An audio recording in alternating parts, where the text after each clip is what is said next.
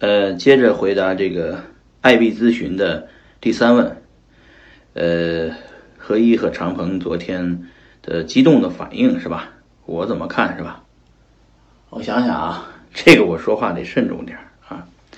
那个，首先呢，我再说一下，呃，币安的这个平台做的确实不错啊，呃，在第一时间能看到 F Coin 的价值。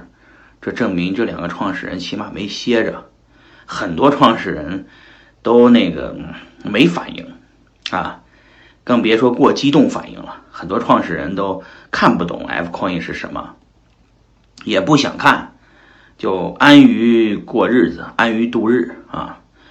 所以这个币安是有一个有理想的平台啊，一个有野心的平台。呃，遇到这种事情呢？肯定知道这个行业呢，呃，动了蛋糕了。因为这个，这个，这个张建如果能在一个月之内啊上线这个一千个币，那整个行业的格局就发生很大变化了。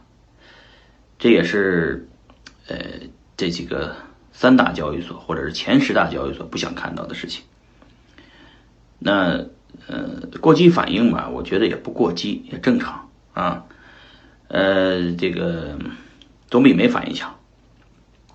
整个行业都等于在聊这个 F coin，主要是几个原因。第一个是这次社区里面有很多声音是针对性的，针对呃这个 F coin 要干掉这个币安，干掉货币 OK 等等，这个这个发表的舆论的宣传啊，呃，包括我在宣传的过程中也这么说过。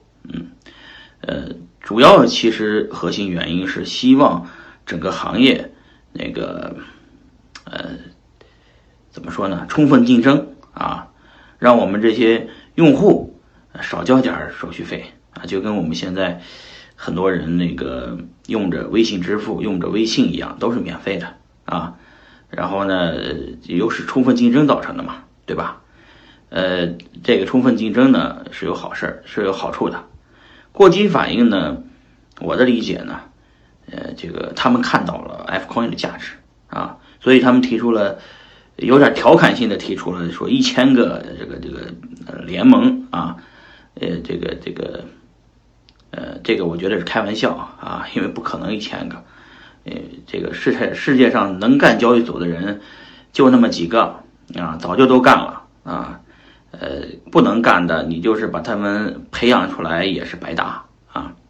做交易所是门辛苦活，是一个技术活，是一个苦力活，而且要动脑子。行业里面有资格开这个交易所的，能做成的啊，没几家。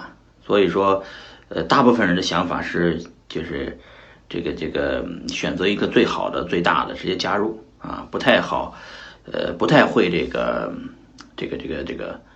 搞这些呃，这个这个交易所的运营，去参加一场一一一场群殴啊，不现实。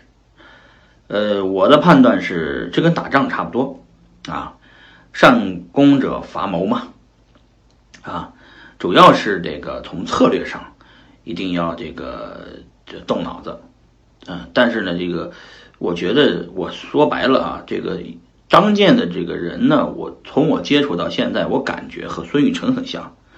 孙宇成这个人呢是，呃，胆大敢想啊，而且有有实现的能力，而且呢还有一个野心。张健呢现在是，一有钱，二有人，三有技术，四关键是四啊，这个团队很有野心。嗯，我看项目看的就是八九不离十，一个有野心的人往往是打不败的。所以说这次币安的过激反应挺好啊，有反应是挺好的。很多交易所现在都没反应啊，呃，这个活该就是成不了第一、第二啊。成立第一、第二、第三有反应是正常的，好吧？那个，但是呢，你打倒一个有野心的人，而且有钱的、有技术的人，其实挺难的啊。我的逻辑还是建议币安大举的这个投资啊，购买 F Coin 的代币。变成 F Coin 的实际的股东啊，成了其中的一份子，哎，将来还能持续分红，也挺好的啊。不要这个想着进来就干死谁，这行业谁也干不死谁啊。如果有机会让腾讯投资阿里，阿里腾讯肯定会投资阿里。如果有机会让马云当年投资腾讯，他也一定会投资腾讯啊。只是当年意气用事，没想明白，好吧？啊，就这么个逻辑。